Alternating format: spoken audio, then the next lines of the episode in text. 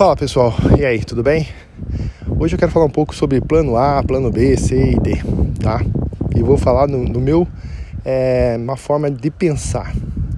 Então, às vezes a gente fala assim, pô, cara, você tem que ter só o plano A, né? Foco total no plano A, porque se você montar um plano B, você vai desfocar, perder energia, vai começar a se duvidar se realmente é, você quer chegar no plano A, né? Desenvolver aquele plano A.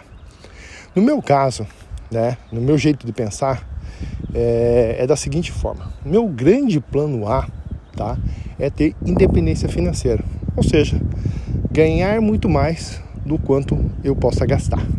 Né? Isso vai me gerar é, investimentos novamente, porque meus custos financeiros, né, de gastos pessoais são muito baixos e eu vou estar sempre retornando parte desse capital para novos investimentos, ou seja, aquilo só vai crescendo. Né? Esse é o meu grande plano A. Mas para construir esse plano A, eu comecei a investir em vários setores, né? ou seja, startups, é, a área de fast food, área de construção, é, escolas, enfim.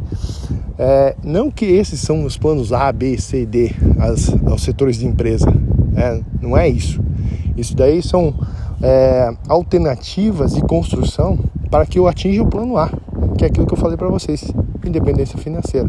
Se um desses setores, um desses investimentos, eu for bem sucedido, praticamente eu estou a um passo de chegar no meu grande objetivo, que é o plano A. Dito tudo isso, tá? Para vocês não confundirem, porque às vezes as pessoas falam assim, cara, você só pode ter um plano A, porque se tiver plano B, você vai desfocar. No meu entender, não funciona dessa forma. A não ser que o seu único objetivo é, sei lá, é abrir uma empresa. Então, pronto, esse é o teu plano A. Abrir a empresa, dar resultado dessa empresa, viver dessa empresa e o teu único objetivo na vida é, é concretizar esse sonho. Esse é o teu plano A. Se você abrir uma outra empresa, já é um plano B, vai desfocar daquilo que você queria, que era aquela empresa, naquele setor, naquele segmento, tá?